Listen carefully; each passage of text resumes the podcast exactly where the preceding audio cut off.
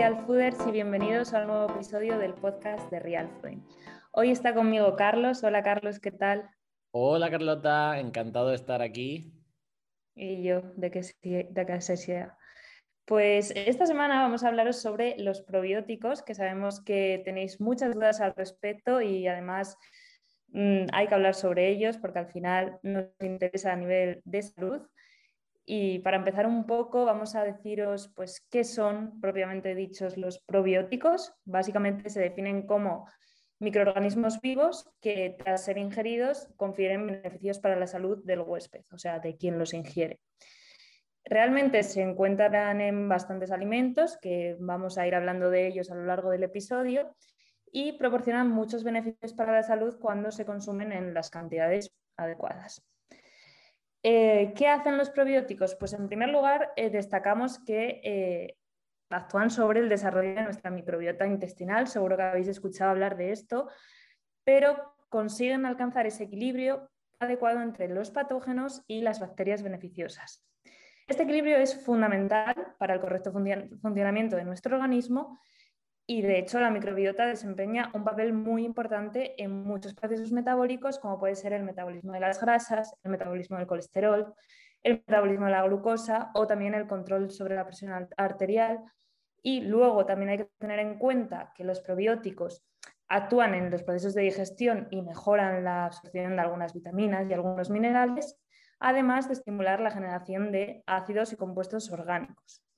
A todo esto debemos sumarles que hay eh, algunos productos originados del metabolismo de los probióticos que pueden mostrar eh, propiedades antibióticas y moduladoras del sistema inmunitario, que esto también es algo mm, que debemos destacar y mucho. Y por último, como muchos sabréis, pues los probióticos se utilizan bastante eh, cuando hemos estado sometidos a un tratamiento con antibióticos, porque ya sabéis que los antibióticos pueden provocar diarreas o algunas irregularidades sobre nuestro, nuestra salud digestiva y mm, el consumo de probióticos no solo las solventan, sino que también puede incluso prevenirlas, ¿no? Yo creo que ahora últimamente hay un boom de, pues de, concienciación sobre la microbiota, que no es otra cosa que esos eh, microorganismos que, están en, que habitan en nuestro colon y que antes no se conocían tanto su función y ahora sí se, le, se relacionan a estos microorganismos como una, como una simbiosis, ¿no? Es decir, cuando esos microorganismos están sanos, nuestro cuerpo está sano. Cuando esos microorganismos no están sanos, nuestro cuerpo se ve afectado. Y viceversa, cuando nuestro cuerpo se ve afectado, también se ve afectado a esos microorganismos. Es decir, es como, pues eso, nosotros somos la casa, nuestro cuerpo es la casa y esos microorganismos los habitantes. Y esos microorganismos cuidan de la casa. Eh, así que es muy importante cuidar también de esos microorganismos, ¿no? Entonces, eh, eso supone un concepto de, salud integral, donde esos buenos hábitos, eh, que siempre, cuando alguien me dice, mm, oye Carlos, ¿cómo mejorar la microbiota?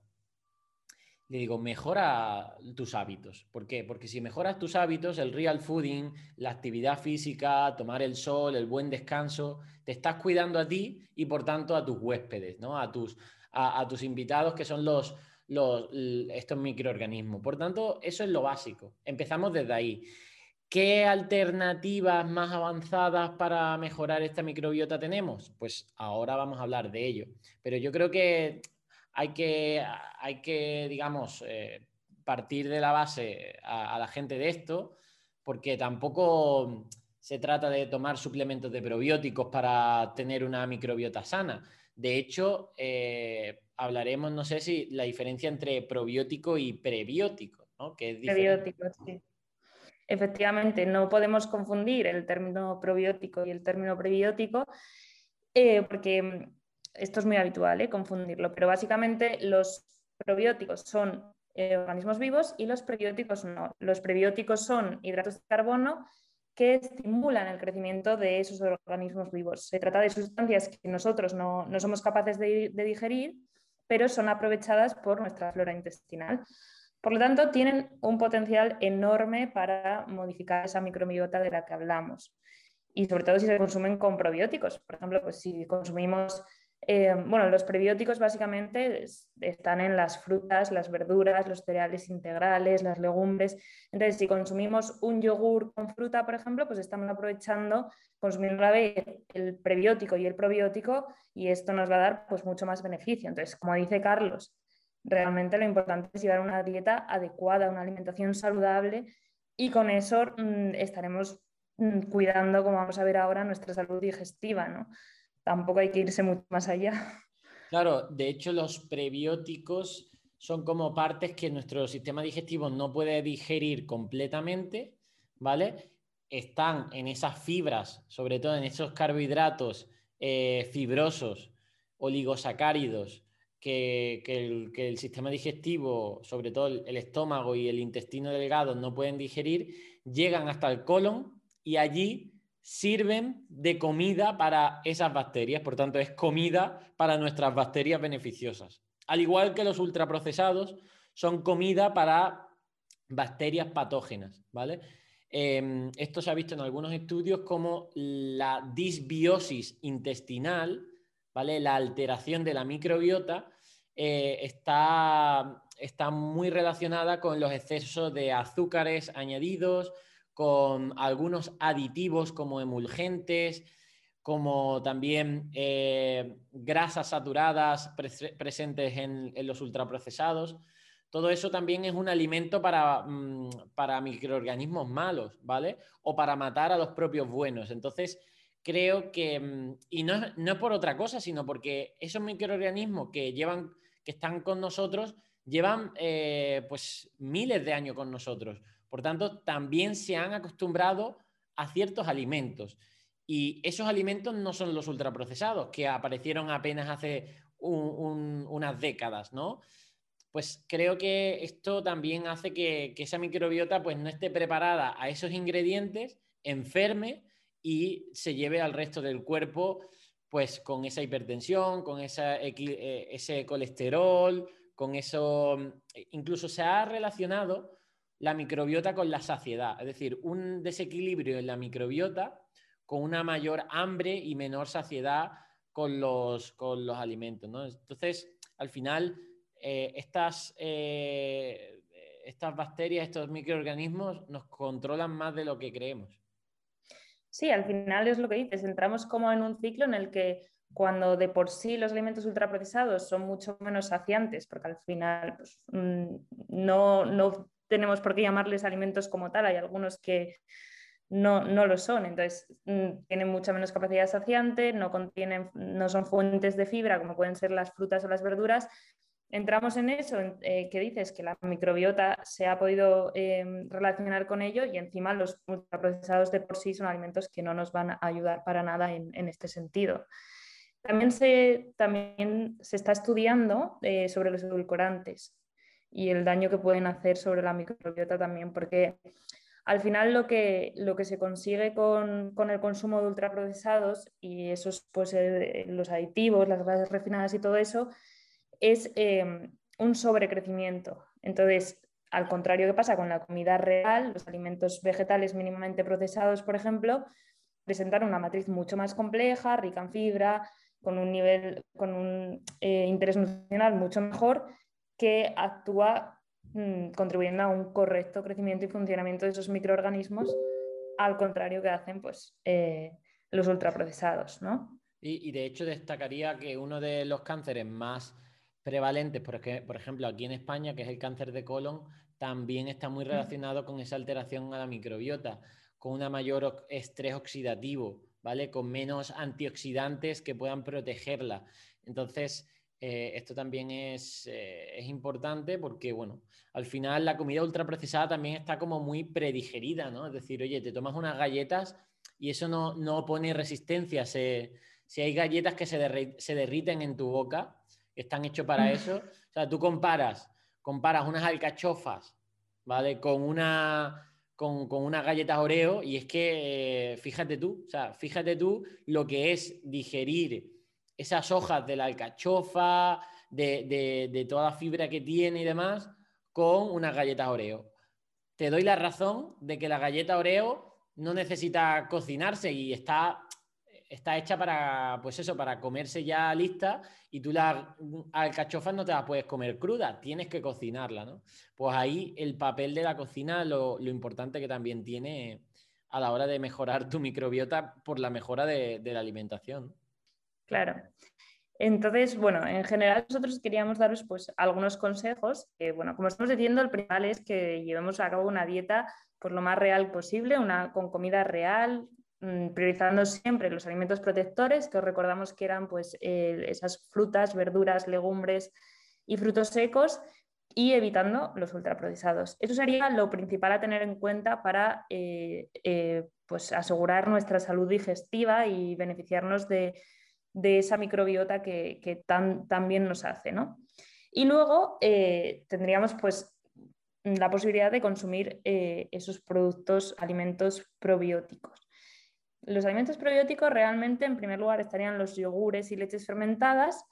Eh, yo el yogur diría que es el más conocido y de hecho el más accesible. ¿no?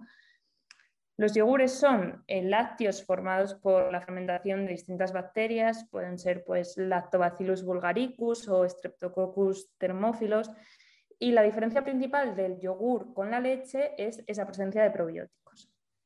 Pero el yogur, además de los probióticos, también tienen pues, algo más de proteínas y algunos micronutrientes como, como el calcio, que no solo el calcio, sino que además mejora la, la biodisponibilidad del mismo. O sea que pues, DC al yogur, ¿no? Digamos, claro. Y luego también... El, yogur, sí, sí, perdón. El yogur creo que es eh, mm, uno de los buenos procesados más antiguos, ¿no? Es decir, em, tenemos eh, constancia de que miles de años de, atrás se, se hacían el yogur, se, se, se, empezó a fabricar este yogur. Creo que mm, que al final incluso los yogures, y esto lo, he dicho alguna vez en el tema de lácteos, las leches eh, fermentadas, por así decirlo, en mi opinión, superan a la leche, ¿vale? Por esta acción probiótica.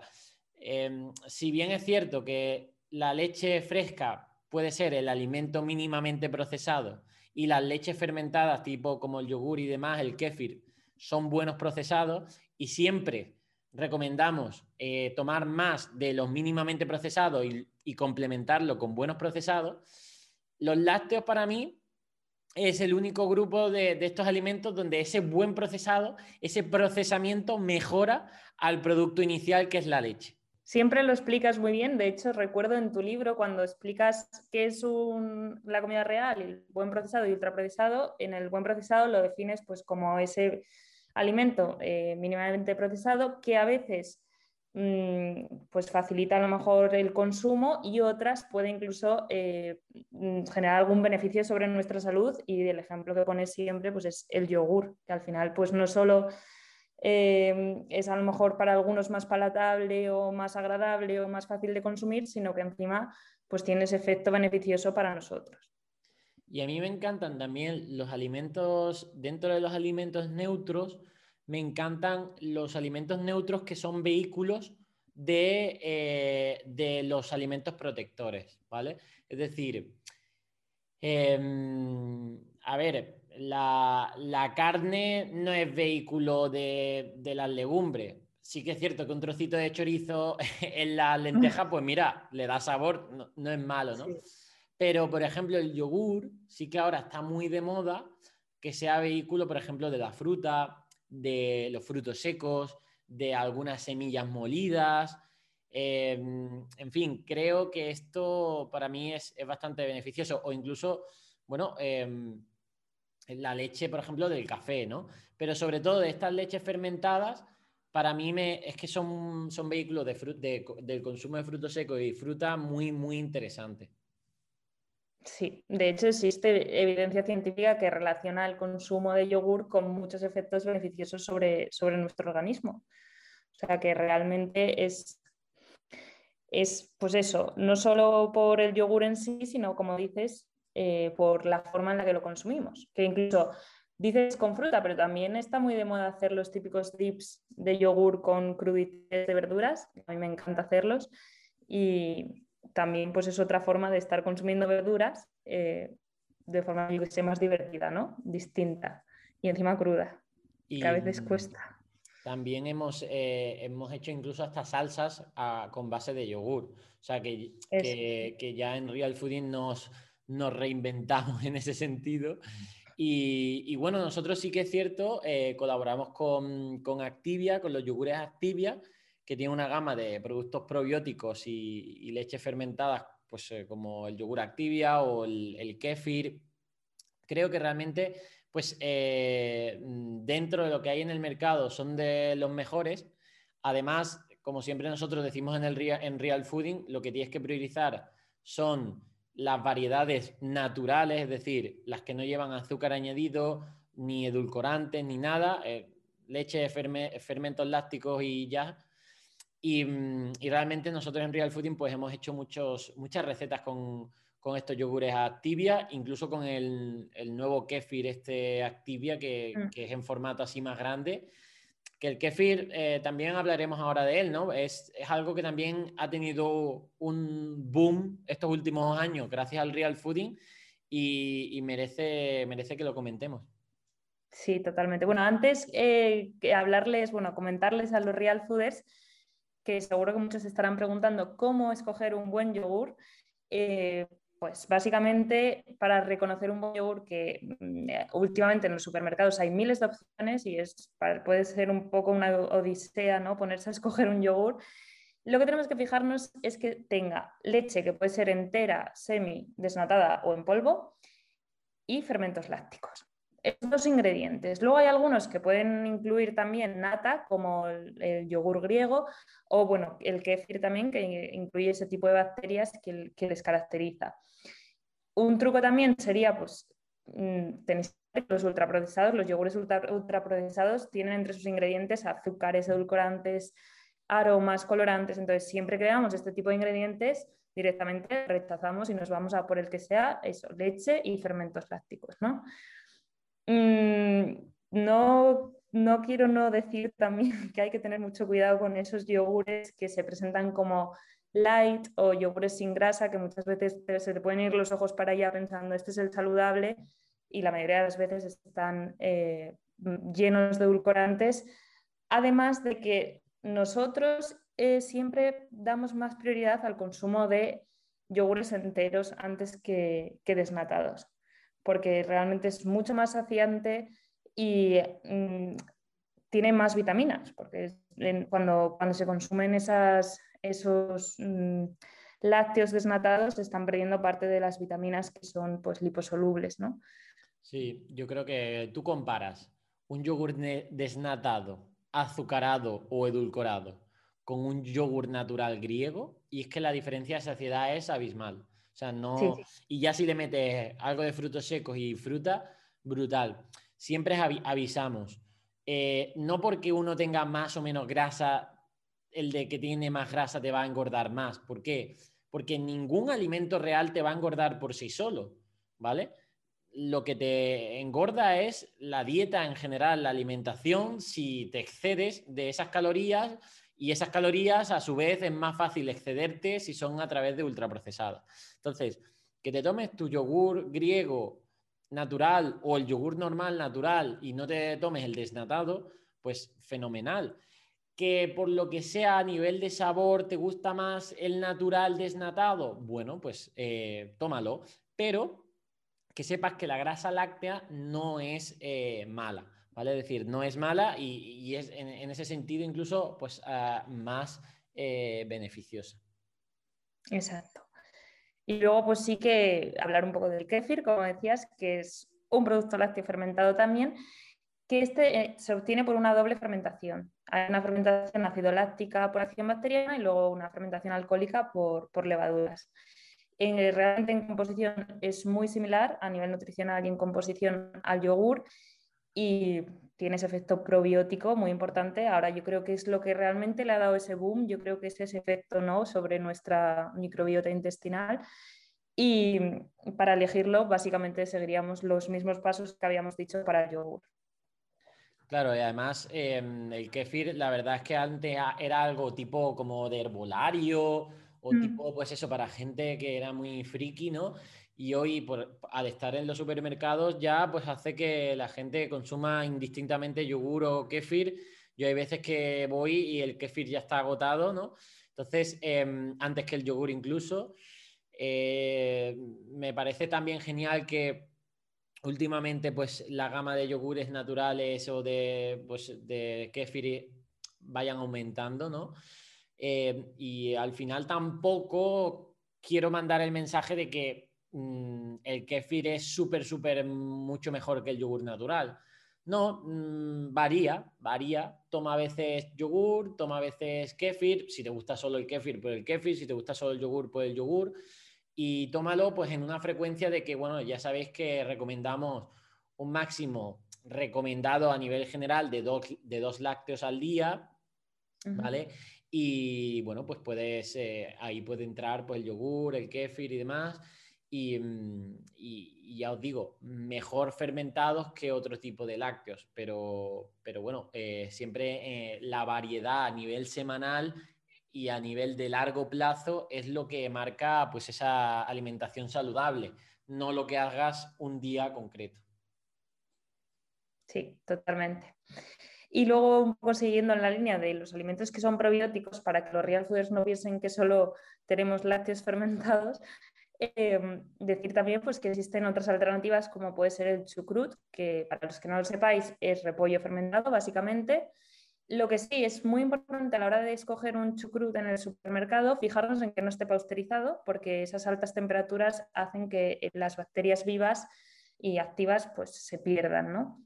Luego estaría el miso también, que es una pasta de soja fermentada. Creo que esto está eh, también muy de moda ahora y de hecho, eh, he estado leyendo bastante sobre ello y he visto que se ha podido relacionar con un menor riesgo de padecer cáncer de mama en mujeres. O sea que al final, pues mira, no solo nos vamos a beneficiar de esa parte de nuestra microbiota, sino también pues tenemos ese plus.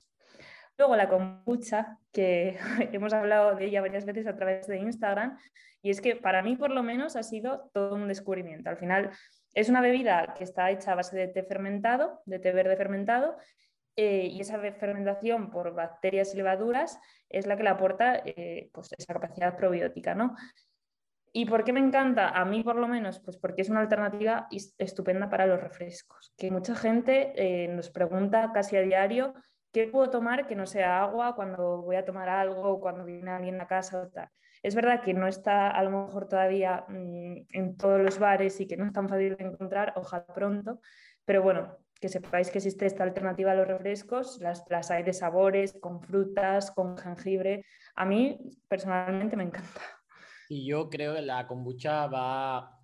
Al final todo esto viene también de Estados Unidos. Ya en Estados Unidos hay neveras en los supermercados. Yo cuando fui, eh, entras en un Whole Foods y te encuentras una nevera, la primera nevera es solo de kombucha, ¿vale?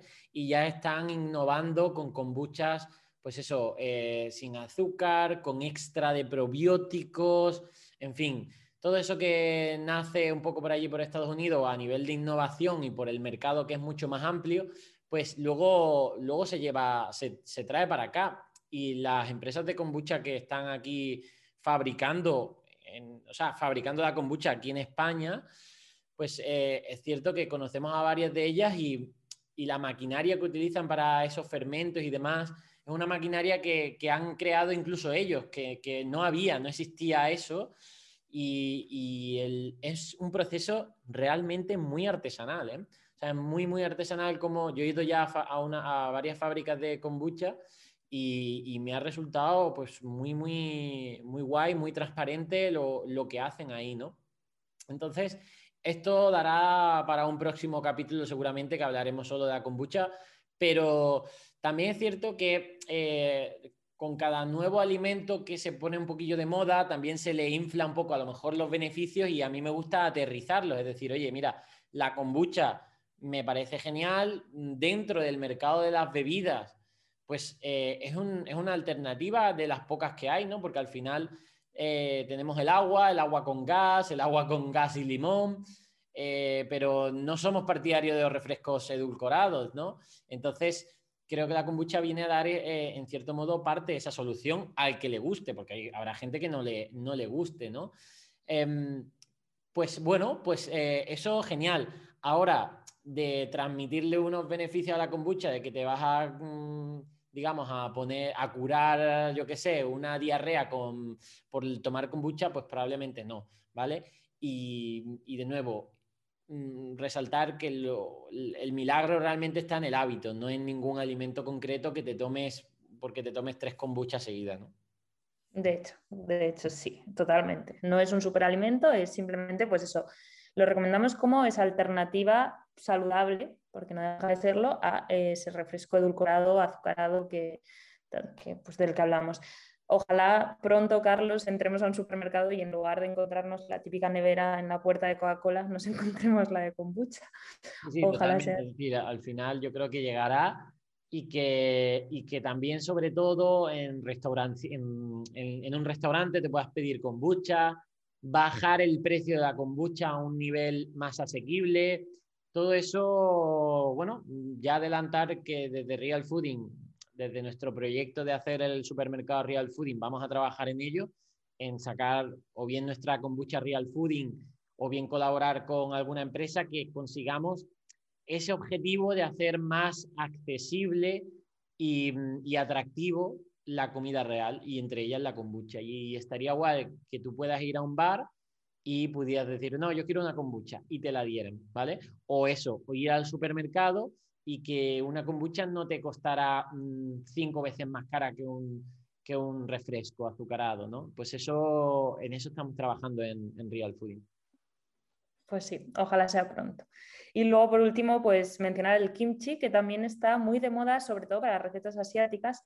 De hecho, es un plato muy típico de Corea, muy, muy típico, y se elabora a partir de la fermentación de, col china.